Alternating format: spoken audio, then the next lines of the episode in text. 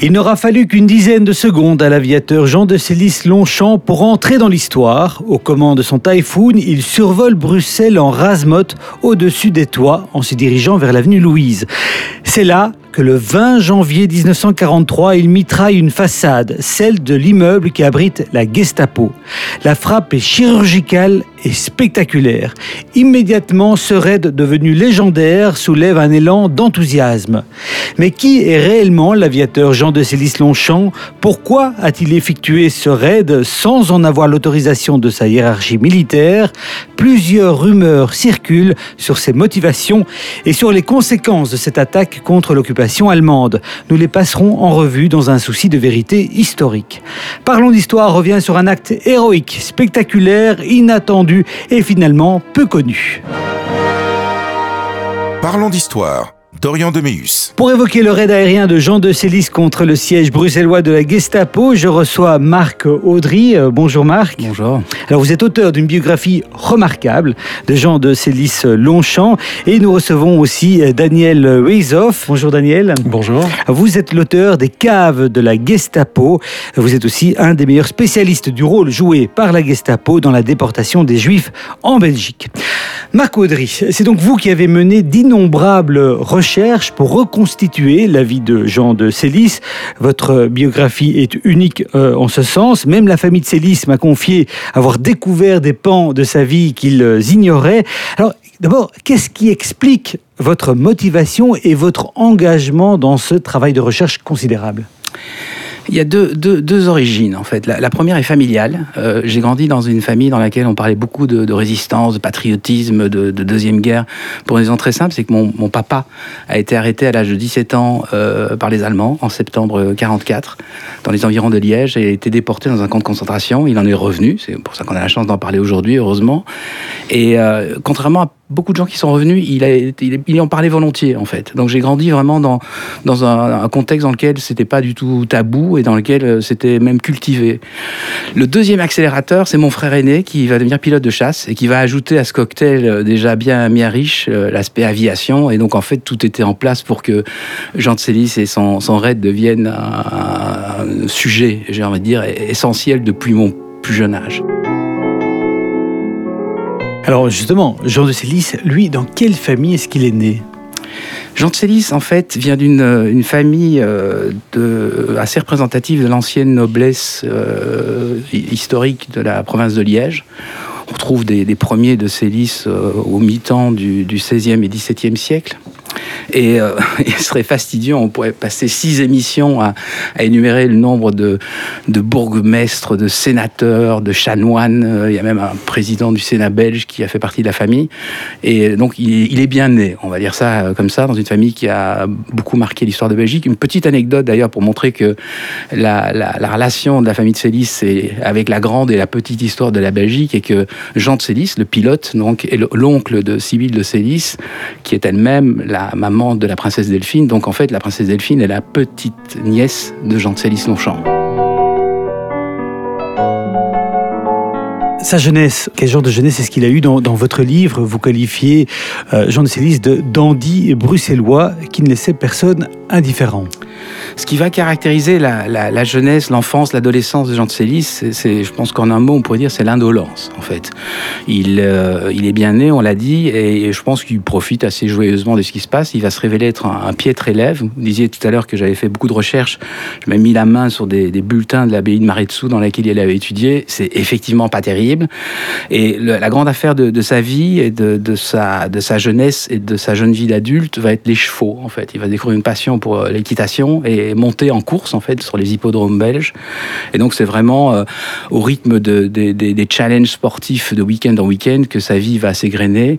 Il est aussi un chaperon très très apprécié. Il a, il a beaucoup de charme, beaucoup de bagousse, une espèce de, je dis, dandy bruxellois, assez prisé par les jeunes demoiselles de la bonne société. Et donc on, on aime bien faire appel à ses services pour accompagner dans les rallyes mondains, etc. Donc ça, ça, rien, mais absolument rien dans ce qu'il fait, je vais dire, entre sa naissance et, et le début du conflit ne pourrait indiquer qu'il y a de la graine de héros chez lui. Absolument rien. Well, my story is very simple. I'm a Belgian. About 25 years ago, I was here as a child, a refugee of the same Bloody Jerry. Of course, I don't remember much of this time in England, La voix que nous venons d'entendre est celle de Jean de Célis qui s'exprime en anglais dans les locaux de son escadrille de la Royal Air Force en 1942. C'est la seule trace sonore qu'il nous reste de lui. Le parcours militaire de Jean de Célis est, un, est peu banal car à l'origine il n'est pas aviateur mais cavalier. Tout à fait. Comme je l'ai dit, la grande passion, c'est les chevaux et tradition familiale oblige. En fait, il va rejoindre un régiment de cavalerie euh, dans les années 30, euh, là où son papa est passé euh, auparavant et ses deux frères y sont également. Donc c'est vraiment un point de passage assez, assez important. Il s'agit du premier régiment des guides, assez légendaire, qui est aussi un repère de fils de bonne famille. Donc le week-end, il monte en course et la semaine, il monte sur un cheval dans, un, un régiment de cavalerie. Et vraiment, lorsqu'il est mobilisé, en fait, euh, effectivement, Jean de Célis n'a jamais mis euh, le pied dans un avion. Euh, je pense que même comme passager, il n'a jamais volé. Donc il est très très loin d'être le pilote qui, une poignée d'années plus tard, va se, distinguer dans les airs. Profitons de, de ce podcast sur l'occupation allemande pour évoquer la campagne des 18 jours ou dit autrement la bataille de Belgique, qui n'est autre que l'invasion du pays par les troupes allemandes. Cette campagne commença le 10 mai 40 et aboutit à la capitulation belge le 28 mai de la même année. Notre armée n'était pas fort solide face aux nazis, évidemment. Comment se comporte Jean de Célis dans cette débâcle? Eh bien, contre toute attente, alors qu'on vient de faire l'énumération de, ses nombreuses qualités, mais qui sont euh, quand même pas vraiment celles d'un guerrier, il va vraiment se révéler dans l'adversité. La guerre est un gros révélateur de personnalité, et euh, il est donc sous-lieutenant de cavalerie, mais on va pas trahir un grand secret de la défense nationale en disant qu'en 1940, la cavalerie, ça n'existe plus. Donc en fait, une partie des régiments de cavalerie a été motorisée, euh, mais Jean de Félix, faisant partie d'un régiment de réserve, va avoir le grand bonheur, entre guillemets, de faire partie d'un groupe cycliste de la 17e division d'infanterie. Donc, euh, pas, du tout question de cheval, il est question de vélo. Alors, comme il est euh, officier, il n'est pas sur un vélo, mais, il s'en faut de peu. Et donc, euh, sa, son unité est en fait euh, casernée, stationnée aux alentours de Lanaken, près de la, frontière hollandaise. Et donc, en fait, lorsque le 10 mai, l'Allemagne envahit la Belgique, sa, son unité est prise de front directement et ils sont plongés dans une espèce de, de maelstrom qui va emporter tout pendant 18 jours. En fait, l'histoire de la campagne des 18 jours de la plupart des divisions belges, c'est reculer, reculer, reculer, pour finalement aboutir euh, aux alentours du 28, lorsque la reddition sera, sera annoncée, euh, dans une espèce de poche aux alentours de, bah, de la côte, en fait. De Célis illustre déjà, en fait, euh, à plusieurs reprises, notamment le 26 mai, dans les combats de Guélu, au sud-est de Ypres, où il, son attitude héroïque va être soulignée. Donc, en fait, il se passe quelque chose d'assez étonnant. Contre toute attente, il est là, est présent. Il va euh, se rendre à la panne, euh, décidant de ne pas écouter l'appel du roi, et Dieu sait pourtant s'il est royaliste, euh, à l'appel à la reddition, il veut continuer à se battre. Il arrive à la panne, il embarque, après moult péripéties, sur un bateau qui l'amène en Angleterre, et là se passe un des premiers tournants les plus, les plus étonnants du destin de Jean de c'est qu'il est arrivé en Angleterre, bah, avec le carnet d'adresse qu'il a, le nom qu'il porte, je pense qu'il peut très très facilement trouver un job assez relax dans une ambassade ou dans, dans un ministère là-bas, de la Belgique est occupée à se reconstituer. Bah, pas du tout. Il reste 48 heures en fait en, Angleterre. Il y a des bruits qui disent que l'armée belge est occupée à essayer de se reconstituer en France. Il embarque pour Brest où il arrive début juin. Et là, évidemment, à nouveau, on connaît la, fin de l'histoire. Euh, l'armée belge ne va jamais se reconstituer. Au contraire, l'armée française va elle aussi capituler. Et donc va s'en suivre en fait une série et ça reste étonnant dans les travaux de recherche que j'ai fait. Des choses qui m'a vraiment fasciné, c'est la quantité de documents qu'une armée en déroute est capable de produire ordre, contre-ordre, etc. Il y a des, dans les dossiers familiaux des, des copies de ces, ces, ces, ces, ordres de marche qui se contredisent l'un l'autre toutes les 48 heures. Et donc de Célis va en fait faire un long euh, parcours qui va l'amener donc de, de, Brest à Montpellier, à Sète, à Gibraltar, à Oujda au Maroc. Il va revenir en France du côté de Marseille et de Pau. Et il va en fait, après tout un périple qui va durer à peu près six mois, revenir une seconde fois à Gibraltar, où il embarquera début du mois de décembre 1940 à destination de Glasgow. Et là, c'est la bonne, il arrive enfin en Angleterre pour de bon. Une fois arrivé en Angleterre, pour réussir à intégrer la Royal Air Force, il doit euh, rivaliser d'astuce. Oui. En fait, euh, De Célis a vraisemblablement, durant les six mois où il a tourné en rond et été un peu euh, euh, malmené et un peu perdu, a certainement vu avec attention que la seule armée qui à ce moment-là est occupée à tenir tête aux nazis, c'est les Anglais. Et la bataille d'Angleterre fait rage. Peut-être a-t-il même entendu qu'une de pilotes belges était impliqué là-dedans, 29 en fait. Et donc clairement, lorsqu'il arrive en Angleterre, il est clair pour lui, alors que, comme on l'a dit tout à l'heure, il n'a pas du tout de passé d'aviateur, il veut devenir aviateur. Et ce qui l'intéresse évidemment, le cavalier qui adore les chevaux est intéressé par troquer un cheval contre les 1500 chevaux d'un moteur de Spitfire, euh, c'est la chasse qui l'intéresse. Malheureusement, il est trop vieux. Euh, ça paraît euh, étonnant, il a 28 ans à l'époque, et pour rejoindre une filière chasse, il est trop vieux. Alors c'est l'époque bénie évidemment des papiers qu'on peut falsifier avec une, euh, une plume, et donc bah, ni une ni deux, il se rajeunit et il parvient à intégrer la filière chasse. Et là, c'est assez intéressant. Donc, il rejoint la Royal Air Force en janvier 1941. Et en l'espace de 202 jours, c'est très très peu. quand on voit qu'aujourd'hui, pour former un pilote de F-16, il faut des années. En fait, et c'est tout le débat qu'on a d'ailleurs avec les pilotes ukrainiens, etc. En disant on ne peut pas les former en, deux coups de, cuillère à peau. Euh, en 202 jours, de Célis, qui n'avait jamais volé, devient euh, pilote de la Royal Air Force et décroche ses ailes. Il se révèle être même un étudiant assidu, ce qui est assez euh, contradictoire par rapport à, au début de sa vie, où les, je pense que si les, ces instituteurs de Maretsu avaient vu son attitude lorsqu'il a appris à devenir élève pilote, parce qu'il y a beaucoup de choses à, apprendre, pas seulement à voler, mais toute une série de choses, à commencer par parler anglais d'ailleurs, hein, euh, ils auraient été assez épatés, je pense.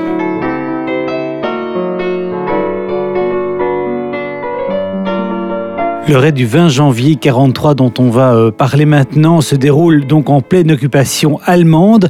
Comment peut-on décrire la vie des Belges sous cette occupation durant les mois qui ont précédé euh, ce raid? Alors là, je me tourne vers euh, Daniel Weizoff. Dans quel état d'esprit était la Belgique à ce moment-là? Il faut dire et rappeler que le gouvernement belge à ce moment-là est en exil en France avant de rejoindre l'Angleterre et euh, que pour euh, garder euh, une présence en Belgique, ils ont nommé avant de partir des secrétaires généraux qui sont réunis au sein d'un comité qui va administrer alors le pays, mais évidemment sous la conduction, sous la direction des occupants.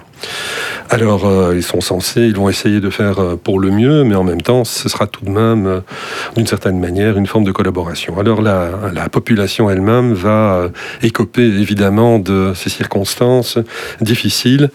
Le PIB de, la Belgique, la production même du pays, d'une manière générale, ne subit pas énormément l'occupation en, vérité. Mais évidemment, la plupart de cette production va être détournée vers l'Allemagne, ce qui fait que la population va le ressentir très rapidement être soumis à toutes sortes de, de règlements et de difficultés, euh, de tickets de rationnement euh, notamment. Alors, euh, d'autre part, assez rapidement, d'autres mesures vont être mises en place pour soutenir l'effort de guerre allemand et l'occupation. C'est la mise au pied, la mise au pas de la population belge. Donc, par exemple, les, les, personnes, les gens inoccupés qui ne sont pas inscrits dans une école, ceux qui sont à même de représenter des forces vives pour l'Allemagne vont être incités à quitter la Belgique pour aller travailler en Allemagne et même euh, ils vont mettre en place donc un service du travail obligatoire qui euh, sera très mal reçu et toléré en Belgique et qui va finalement donner des ailes à la résistance qui se constituait déjà pour mettre un frein à cette occupation et repousser les Allemands chez eux. Oui, Marc, vous voulez rajouter quelque oui, il y, a vraiment une montée en puissance en fait. Par exemple, on sait qu'entre le 12 décembre 42 et le 13 janvier 43, 68 Belges sont passés par les armes en guise de représailles. Donc il y a une espèce de montée crescendo qui était euh, une occupation relativement sage à quelque chose dans lequel, perdons pas de vue non plus que les nouvelles commencent à être assez encourageantes. En 1942, c'est les débuts des premiers déboires de la Wehrmacht sur le front de l'Est, etc. Donc je pense qu'il y a une espèce de bascule qui s'opère où on a l'impression, on sait bien que c'est pas fini, mais il y a, de l'espoir. Et donc il y a une espèce de, confluence de, à la fois de répression et d'espoir. C'est donc dans ce contexte, dans la matinée du 20 janvier 43, et après avoir attaqué une locomotive près de Gand avec son chasseur Hawker Typhoon, que Jean de Célis annonce à son ailier Blanco, qui est aux commandes d'un autre chasseur, qu'il poursuit son chemin seul et que chacun doit regagner la base de manière indépendante. En clair, il met le cap sur Bruxelles pour une opération qui n'était connue que de lui seul et donc autorisé par la Royal Air Force. Sa nouvelle cible, le siège bruxellois de la Gestapo. Alors la Gestapo, c'est la police politique de l'État nazi. Le mot est raccourci de Geheimstaatspolizei. Mais quel est le rôle précis de la Gestapo qui avait un siège à Bruxelles dans la résidence Le Belvédère, située au 453 avenue Louise pendant l'occupation allemande. Daniel Alors, la Gestapo avait en vue euh, l'arrestation des opposants politiques, donc euh, les, communistes, les anarchistes, les francs-maçons, les homosexuels, bien qu'aucun homosexuel euh, n'ait été arrêté pour cette raison en Belgique. donc, les minorités considérées comme indésirables d'une part par les nationaux socialistes, mais aussi et surtout l'élimination des juifs. Alors euh, là, ça va se passer euh, d'une part euh, par, par la Gestapo qui va mettre en place son programme, mais elle sera évidemment supportée par l'administration militaire qui va édicter toute une série d'ordonnances. Il va y avoir 17 ordonnances qui seront émises, édictées depuis euh, le tout début de l'occupation, euh, depuis le 28 octobre 40, euh, qui vont petit à petit isoler les juifs. Donc ça va commencer par un registre des juifs qui sera ouvert dans toutes les maisons communales, où ceux-ci vont devoir s'inscrire. Ensuite, on va les écarter de la fonction publique. on va les obliger à mettre la mention entreprise juive sur les commerces. un couvre-feu va être introduit par l'occupant. L'immigration des juifs va être interdite. Et, puis, tout ça, c'est la Gestapo qui met en place. Oui, c'est la Gestapo qui met tout ceci en place, mais c'est l'administration militaire qui va édicter les ordonnances, donc qui va les publier dans l'équivalent du moniteur. Ah oui, d'accord. Voilà, donc tout ça prend force de loi. Et euh, ainsi, toute la société, finalement, en quelque sorte, euh, pourrait être mise au courant, euh, parce que tout ceci se justifie par, par l'administration militaire. Donc, tout ça se renforce vers un isolement progressif des Juifs, et puis par la constitution de liste, la création aussi de l'association des Juifs en Belgique, qui est une création purement allemande, mais donc, finalement, ce programme va être petit à petit mis au point, exercé pratiquement par euh, des édiles juifs eux-mêmes. Donc euh, toute la population juive va être obligée de s'inscrire à la JB, ce qui va constituer une seconde liste, à côté de celle que les Allemands, que la Gestapo aura obtenue au travers des administrations communales. Et ces listes vont servir ensuite alors euh, à distribuer des étoiles juives à partir du 7 juin 42, euh, et puis ensuite les convocations vont se présenter à Malines.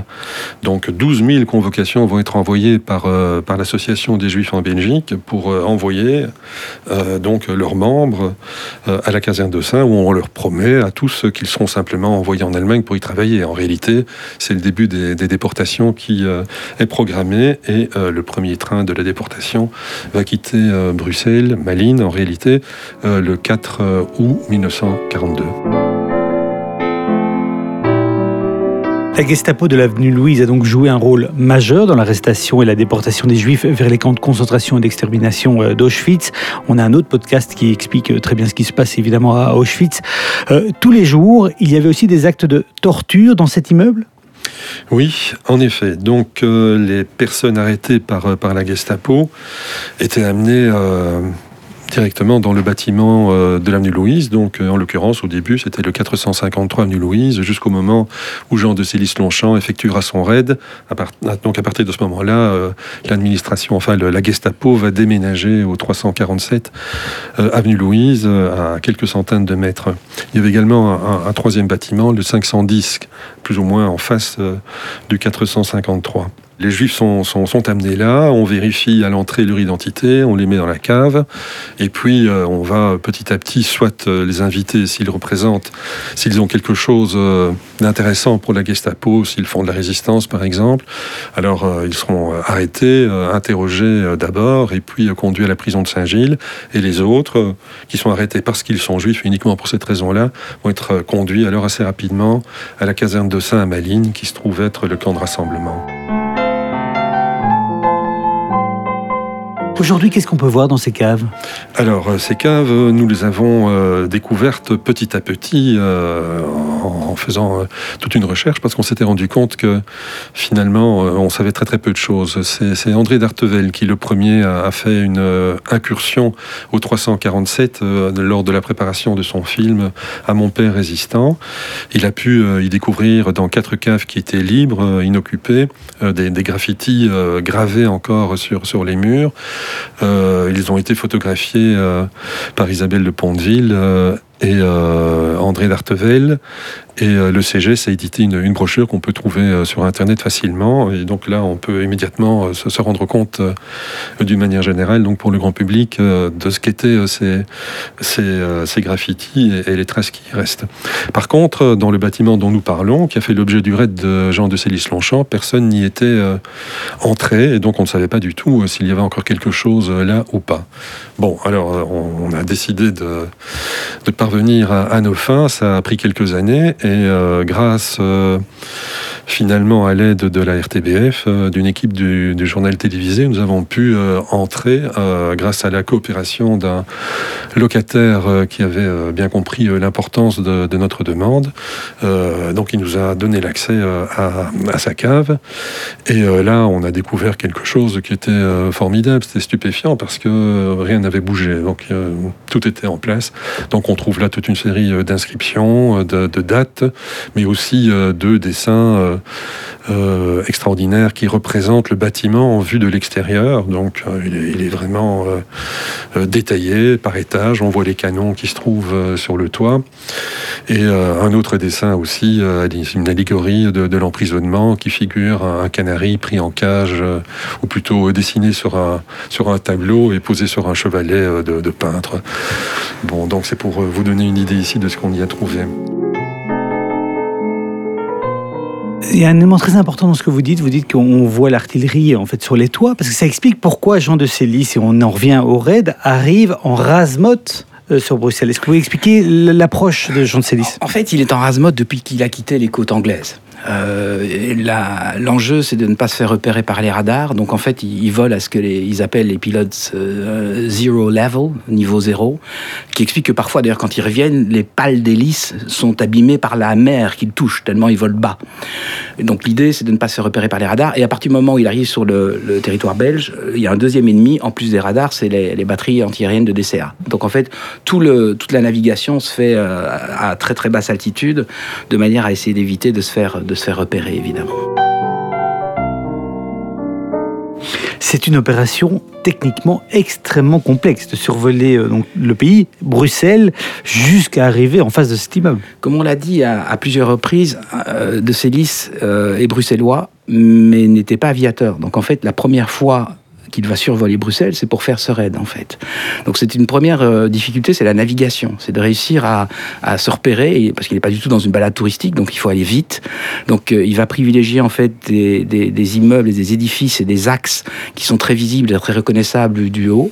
Le premier point, c'est évidemment le, palais de justice, euh, mammouth monstrueux qu'on peut repérer assez facilement, palais royal.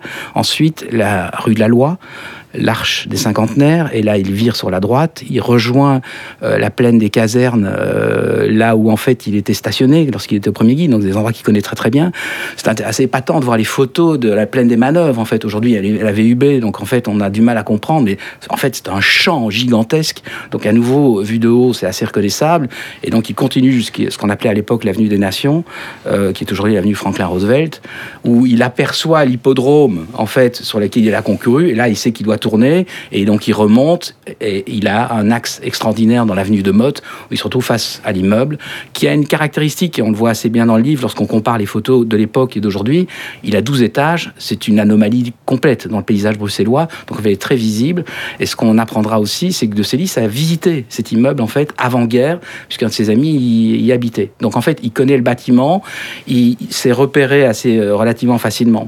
Euh, la deuxième difficulté, c'est les munitions. En fait, il est armé de quatre canons de 20 mm qui peuvent faire des dégâts, mais qui ne sont pas d'une précision étourdissante. On est à nouveau très très loin de ce qu'on a euh, aujourd'hui sur des avions de type F-16, où on peut, euh, si on est au-dessus de la panne, envoyer euh, un missile au deuxième étage du 453 du Louis. Là, c'est pas du tout comme ça que ça se passe. Il doit arriver relativement près de l'édifice et être assez précis. Et il va l'être, puisque aucun de ces obus ne va toucher une, des, façades mitoyennes. Et je dirais que la, toute dernière chose, c'est le temps, en fait. Il n'a pas intérêt à rester très très longtemps au-dessus du, de, pour toutes les raisons qu'on a énoncées auparavant. Donc il y a vraiment une pression assez, assez importante de régler l'affaire en, l'espace de quelques minutes. Malgré ces difficultés que vous expliquez assez bien, Jean de Célis parvient à balayer la totalité de l'immeuble, soit de bas en haut, d'un feu nourri, et se sont touchés donc les immeubles voisins. C'est un exploit en soi. Je vous propose d'écouter le témoignage de Raymond Lallemand, qui était un de ses compagnons d'escadrille. Il décrit le raid comme raconté par son ami Jean de Célis à son retour. Il descendait pour le sol, pour tirer. Et il a attendu donc d'être à la bonne portée, et il a ouvert le feu.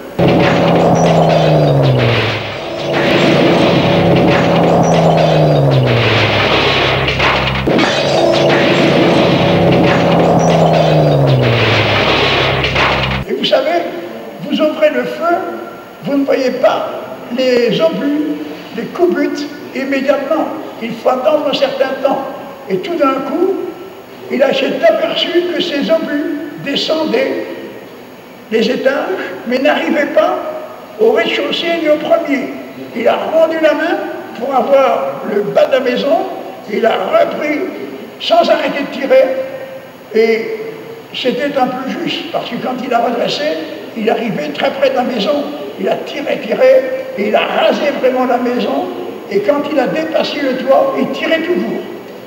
Le dernier coup s'embarquait en l'air. Quel est le bilan humain et matériel de ce raid, euh, Marc Audry? Alors, euh, cinq Allemands vont euh, mourir dans le raid, et un des cinq mérite d'être mentionné, puisqu'il s'agit d'Alfred Thomas, qui est SS Sturmbannführer, major en fait. Mais les Allemands ont un don assez incroyable, même leurs grades font peur en fait. Et euh, Alfred Thomas est un, numéro 2 de, l'organisation là-bas et était aux manettes. Et c'est lui qui a euh, dirigé en fait les, les, 19 convois qui sont déjà partis. Daniel parlait tout à l'heure du premier convoi qui partait en, au début août 1942. En janvier 43, lorsque De Célis attaque, il y en a déjà 19 qui sont partis. Euh, évacuant, c'est le mot horrible que les Allemands utilisent, ce qu'ils appelaient euh, la déportation était des évacuations évacuant euh, à peu près un peu plus de 18 000 personnes, dont à peine 357 vont revenir. Donc en fait, Alfred Thomas, un hasard complet, euh, qui est fauché par un des obus de Célis, est vraiment un des artisans majeurs de, de, ce qui se passe là pour l'instant. Et comme on l'a vu tout à l'heure, il n'est évidemment pas le seul. Donc 5 euh, tués, une dizaine de blessés, pas de victimes collatérales, pas de Belges. En fait, il a une chance énorme. C'est que les, interrogatoires commencent à partir de 10 h Il attaque à, peu près à 9h05. Et à cette heure-là, le bâtiment, les étages sont exclusivement constitués d'Allemands euh, qui sont occupés à préparer leur journée, on va dire ça comme ça. Comme Daniel le disait tout à l'heure, il y a des gens dans les caves. Il y a un témoignage assez troublant de Régine Crochmal, qui est une jeune, une jeune juive de 22 ans, qui est dans les caves. Elle a été arrêtée la nuit précédente. Elle est dans les caves le jour où De Célis euh, effectue son raid. Et elle dira après, en fait, donc elle, elle, ne comprend pas ce qui se passe. Elle entend le bois. Et elle dit J'ai eu euh, la chance de, comme ils étaient dans une telle pagaille, qu'elle n'a pas été interrogée et elle a été envoyée directement à, Malines euh, sans passer par la case euh, interrogatoire. le hasard fera, quel destin, qu'elle fera partie du fameux 20e convoi donc elle a un double destin et elle réussira à s'évader. Elle fera partie de la fraction de, personnes qui réussiront à s'évader. C'est un fait absolument unique dans l'histoire. Dont on a déjà parlé dans ce podcast aussi d'ailleurs. Absolument. Et donc Régine Crochemal, donc, qui est dans les caves lorsque le Silice attaque, fait partie du 20e convoi, s'évade et à nouveau, ces gens sont faits d'un matériel qu'on a du mal à comprendre aujourd'hui. Euh, qu'est-ce qu'elle fait? Elle retourne dans la résistance, elle se fera réarrêter, elle ira à Brendonk, etc. Enfin, elle survivra heureusement.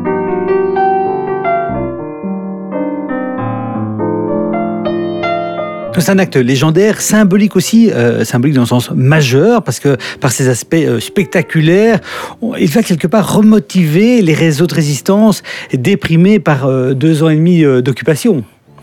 Bah, Les réseaux de résistance et la population, en fait, hein, de manière plus générale. Je pense qu'en 2023, on pourrait qualifier ce qui s'est passé dans la foulée du raid de buzz en fait. Euh, clairement, euh, le 20 janvier, je pense que la quasi-totalité, on exagère un peu, mais des Bruxellois vont défiler devant l'immeuble, en fait. Tout le monde a entendu parler de ça. Certains ont entendu passer l'avion, mais on a entendu les, coups de canon, et puis tout, évidemment, cette espèce de symbole de, l'oppression nazie. Je pense que les gens ont du mal à comprendre exactement ce qui s'y passe, mais on n'est pas loin de comprendre que c'est une des portes de l'enfer. Donc évidemment, de voir les nazis humiliés en leur sein euh, va provoquer un, défilé qui va d'ailleurs parfois être sanctionné par les Allemands, puisque commence un peu à être agacé par ces Belges qui viennent ricaner devant la façade. Et euh, assez, assez rapidement, dans la foulée, grâce notamment à la presse clandestine, et il faut relever que la Libre Belgique en fait partie, le, récit euh, de l'exploit va être relaté. Alors à ce moment-là, évidemment, on ne sait pas du tout que c'est un pilote belge, il y a un doute, on sait juste qu'on a vu des cocardes anglaises, et donc on apprendra que bien plus tard, évidemment, qu'il s'agissait d'un pilote belge. Mais donc, il y a vraiment une... une euh, tout ça est boosté et, et devient un phénomène assez, assez impressionnant. Et donc, l'origine du raid, qui était pour Jean Tsélis de remonter le moral des Belges, presque naïf en fait, était pleinement euh, atteint.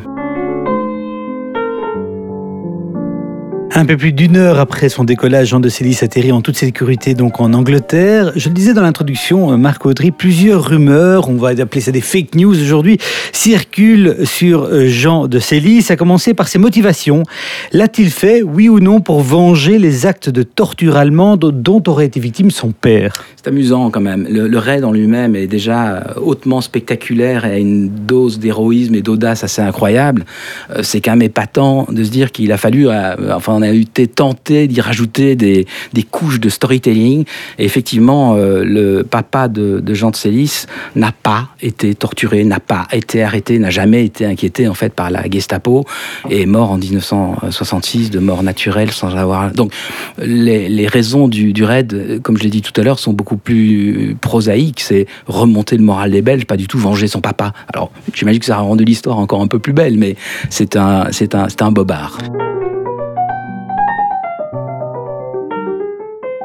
Un autre bobard peut-être aussi, il aurait été rétrogradé pour, euh, comme certains le prétendent, car il n'a pas l'autorisation de la Royal Force pour mener ce raid. Alors vrai ou faux? Alors, il n'a pas eu l'autorisation, ça c'est vrai, et il a certainement mis en, pratique l'adage anglais qui est euh, better ask for forgiveness than permission. Il vaut mieux demander, s'excuser que demander la permission. Donc, il a, introduit une demande qui n'a jamais été, c'est très anglais en fait, mais n'a jamais été ni, ni euh, euh, comment dire, refusé ni accepté. Et donc, n'en pouvant plus, il y va.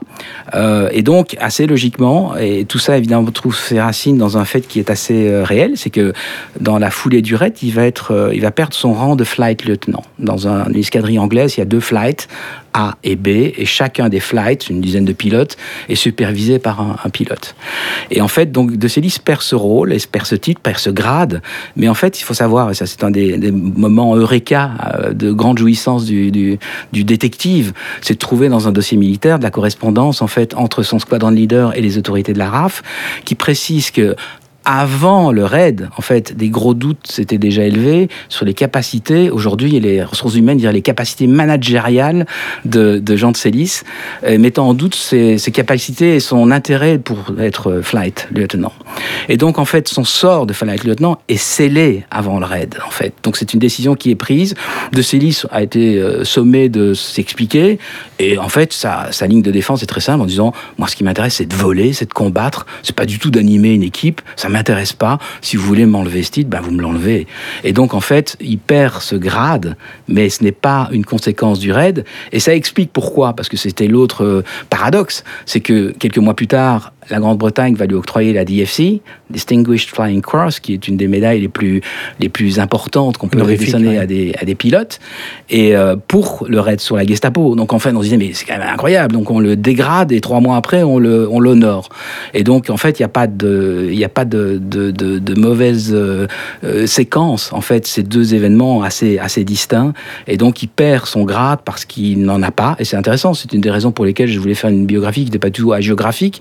Je pense il faut parler du personnage avec ses qualités, mais avec ses défauts. De Célie, c'est une forte tête et pas du tout euh, très individualiste. Et en fait, gérer des, hommes, ça n'intéresse pas.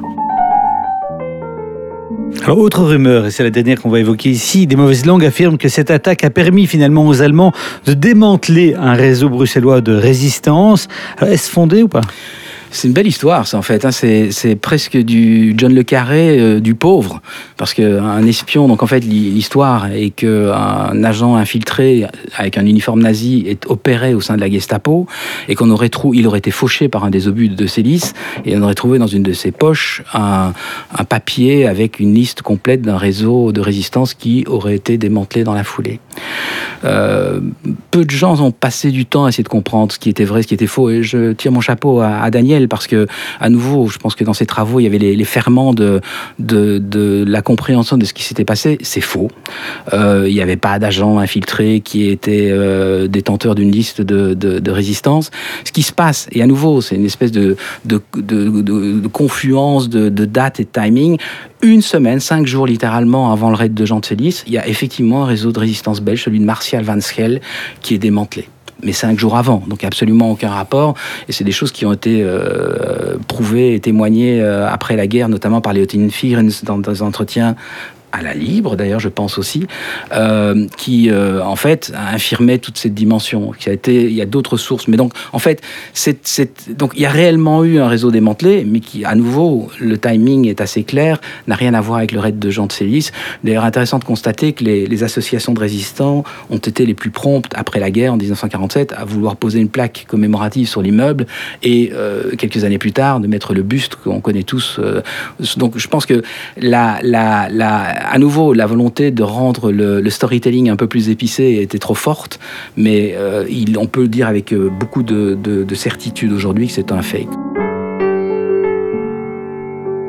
En deux mots, est-ce qu'il y a eu un, avant et un après raid par rapport à, justement ces réseaux de résistance? À ma connaissance, non. Et pour vous non plus? Non, non plus, ça n'a rien changé. Ce qui a changé, c'est euh, au niveau de la population elle-même, euh, un regain euh, d'espoir par rapport aux capacités finalement des Alliés à intervenir. c'est aussi un énorme pied de nez fait à l'armée allemande. Donc c'est un encouragement à la population, mais c'est aussi un désencouragement, je dirais, pour, pour l'armée allemande elle-même qui a été extrêmement vexée par cette opération. Marc Audry, quelle est la suite de la carrière militaire de Jean de Célis après ce raid? Alors, comme on l'a dit, il perd son titre de, flight lieutenant, mais ça ne l'émeut pas plus que ça, puisque une poignée de jours plus tard, le 14 février, il remporte sa première victoire aérienne. Il abat un Focke-Wulf 190. Euh, on lui propose de rester à la 609, parce que ses qualités de pilote sont appréciées, même si on ne veut plus l'utiliser dans la capacité de flight lieutenant, mais il décide de partir, en fait. Il faut savoir, et ça c'est intéressant aussi un peu à creuser, c'est que on a souvent l'image de pilotes qui sont des frères d'armes et une espèce d'union sacrée, etc. Il ressort quand même qu'il y a quand même des antagonismes assez profonds, notamment entre les Belges. Euh, il faut savoir que la, personnalité de Célis est polarisante en soi, puisque euh, royaliste, catholique, noble, euh, francophone, bruxellois, enfin n'en jetez plus. et donc clairement, il y a un passage dans l'Operation Record Book de la 609 lorsque de Célis part, où l'officier d'information dit son départ sera regretté par les pilotes anglais, nettement moins par les pilotes belges. Donc en fait, il y a une espèce d'atmosphère qui était venue compliquée. Donc il part en fait dans une autre escadrille, la troisième, qui est commandée par un Belge, Léo de Sommer, mais c'est le seul, alors que dans la 609, il y en a eu jusqu'à 13 ou 14 au même moment, quasiment une escadrille belge. Et donc là, euh, il va euh, terminer sa, carrière malheureusement, puisqu'il arrive à la troisième escadrille en, mars, et il va y voler euh, jusqu'au mois d'août, au moment où il va, il va malheureusement tragiquement disparaître. Justement, venons-y. Dans quelles circonstances est-ce que Jean de Célis disparaît à l'âge de 31 ans? La nuit du 15 au 16 août 1943, De Célis va effectuer une mission de nuit, de vol de nuit, de bombardement sur la, sur la Belgique. C'est une mission solo, donc il vole seul. Quatre avions vont décoller en fait euh, au milieu de la nuit, mais vont chacun aller sur des destinations différentes. Il faut savoir, euh, tragique signe du destin, De Célis ne devait pas voler cette mission. En fait, il a joué à pile ou face avec un pilote américain qui faisait partie de cette escadrille, le droit de le remplacer en fait. Et De Célis, on va mettre 10 guillemets devant et 10 derrière, gagne le droit de faire cette mission qui malheureusement va lui être fatale. Euh, de Célis décolle vers 1h30 du matin. Euh, il faut savoir à l'époque, on est quand même dans une époque un peu plus euh, rudimentaire en termes de communication. Dès qu'on a s'est éloigné de 20 km du, de l'aérodrome, en fait, on ne peut plus communiquer avec la base. Et comme il vole seul, il ne peut pas communiquer avec ses ailiers. Donc, en fait, ce que De Célis va faire dans l'heure et demie, puisqu'il va partir une heure et demie, on ne sait pas trop. On sait où il allait, où sa mission devait le conduire, aux, aux environs de Stand, mais qu'est-ce qui s'y passe, c'est pas clair. Lorsqu'il revient une heure et demie plus tard, donc la première chose, c'est qu'il revient. Il revient une heure et demie plus tard, ça veut dire que c'est une heure à peu près, une durée de mission assez, assez logique pour ce qu'il était appelé à faire. Donc, manifestement, il s'en est acquitté. Et euh, lorsqu'il demande l'autorisation, lorsqu'il peut recommuniquer avec la tour de contrôle, il demande l'autorisation d'atterrir. Il ne dit pas qu'il a un problème, il n'y a pas de médée, il n'y a pas de, demande d'autorisation euh, particulière qui est, qui est lancée. Et lorsqu'il approche de la piste, dans l'approche finale, à quelques dizaines de mètres du sol, son avion en fait perd sa queue et se crache en, une boule de feu euh, en l'espace d'une demi-seconde, en fait. Donc, en fait, euh, la difficulté, c'est que qu'est-ce qui s'est passé au juste? Difficile de savoir. L'épave est dans un tel état qu'on a du mal à en tirer des conclusions. Ce qui est clair, c'est qu'on retrouve la queue de l'avion quelques dizaines de mètres plus loin. Donc, la queue s'est bel et bien détachée. Est-ce que c'est le résultat de tirs de la DCA allemande, dont on a parlé à de nombreuses reprises, qui aurait endommagé l'avion? Ce qui est curieux, c'est que lorsque De Célis euh, appelle la tour, il ne mentionne pas de problème particulier. Alors, est-ce qu'il a sous-estimé le, problème euh, Est-ce qu'il était plus grave que ce que lui pensait euh, C'est pas clair. Il faut savoir et c'est une des raisons pour lesquelles euh, euh, il y a quand même un gros, un gros nuage de, de présomption qui existe. L'avion est né euh, dans de très très mauvaises conditions. On voit dans les journaux ces temps-ci, on parle beaucoup du 737 MAX qui est en fait mis au sol toutes les trois semaines parce qu'il y a un problème récurrent qui vient. C'est la guerre. Lorsque des problèmes de cette nature apparaissent sur des avions de, de guerre, on les met pas au sol en fait. On trouve des rustines, on essaie de trouver des choses. Et parmi les mille mots dont souffrait le Hawker Typhoon, il y a une fâcheuse tendance à effectivement voir sa queue se désolidariser du reste de l'appareil. À peu près une trentaine d'avions qui ont été perdus à cause de ça. Donc, euh, vraisemblablement, problème structurel. C'est paradoxe, hein l'avion qui l'a rendu célèbre et qui est l'avion de sa vie va lui coûter la vie, en fait. Donc, De Célis se crash, il sera enterré quelques jours plus tard dans un cimetière près de l'aérodrome de Manston, où il repose toujours aujourd'hui. Vous disiez, Marc qu'on ne connaît pas bien l'histoire de, Jean de Célis parce que voilà, ses proches ne, sont plus là pour parler, mais c'est aussi à cause de sa famille qui a été très affectée par sa mort. Donc à 31 ans, c'est évidemment très jeune pour mourir. Et donc sa disparition a, entouré, a été entourée d'un lourd voile de, pudeur quelque part depuis 80 ans. Et, même la bravoure de sa sœur et de ses deux frères durant le conflit donc rarement été évoquée. En gros, il est mort jeune, donc n'en parlons pas trop dans la famille. Absolument. Une des choses qui m'a surprise lorsque j'ai commencé à rencontrer et, et j'étais accueilli euh, formidablement par les membres de la famille, c'est ce voile de pudeur dont vous parlez. Euh, moi, je fantasmais la famille de Célis assise devant le feu euh, de cheminée où on racontait les exploits de l'oncle Jean. non, c'est pas comme ça. Et effectivement, ça a du coup, et c'est pour ça que je termine mon livre avec un chapitre consacré à, sa sœur et ses deux frères, ça a occulté en fait le rôle, parce que c'est vraiment une famille assez, assez épatante. Monique, sa sœur aînée, a été impliquée dans des trains sanitaires qui ont rapatrié des prisonniers de guerre durant toute la guerre et après la guerre euh, des prisonniers politiques. Et donc en fait, c'est elle qui a eu l'engagement le plus long, puisqu'elle a commencé en 1940, elle a fini en 1948. Assez, assez, assez étonnant. Euh, son frère euh, aîné, François, était, faisait partie de la 7e division d'infanterie, a été évacué dans le sud de la France, a été victime d'un accident de la route qui l'a plongé dans le coma pendant 16 jours. À peine remis sur pied, il rentre en Belgique, il s'engage dans la résistance. C'est devenu trop compliqué. Il part pour Londres. Et là, à nouveau, il va être parachuté sur la Belgique pour mener des missions d'action de la résistance euh, en 1944. Et le dernier euh, est prisonnier de guerre euh, lorsque les, armées belges se rendent le 28 mai 1940, va faire quatre tentatives d'évasion. La quatrième sera la bonne, revient en Belgique et lui aussi gagne l'Angleterre, suit une formation de, paracommando et va sauter sur la Belgique également en 1944 pour participer à la libération d'Anvers. Donc en fait, c'est assez, assez étonnant d'avoir euh, un, concentré euh, d'héroïsme et de, patriotisme dans une famille. C'est assez, assez remarquable. Oui, Daniel. Dans son carnet de vol, on trouve euh, un mot qui est particulièrement émouvant que je voudrais lire ici à la fin de, cette émission. donc nous avons, je lis, ah, donc nous avons trop pensé à la mort, nous l'avons trop regardé en face, nous en sommes arrivés à l'accepter comme le prix qu'il faut que nous payons pour ceux à venir qui nous sont chers. Il n'y a pas de surprise, pas de regret ou joie, un prix convenu. J'ai accepté cette mort pour moi-même, pourquoi serais-je triste en voyant d'autres l'accepter? Parfois un doute, une sensation pénible que ce que nous offrons est un don qui pourrait rester inutile parce que ceux dont la tâche est d'en retirer toute la valeur n'ont pas la taille ou la volonté d'en utiliser le prix. Rodolphe est mort afin que sa mort serve à son pays. Là, je trouve que c'est un, mot particulièrement euh, touchant, évidemment. Il, a, a une, très belle plume, en fait. il, y a, notamment, et c'est la première fois qu'on la publie, une lettre qu'il écrit euh, le, jour du premier anniversaire de Sibylle de Célis, qu'il n'a jamais vue, puisqu'elle est née quand il était déjà en Angleterre.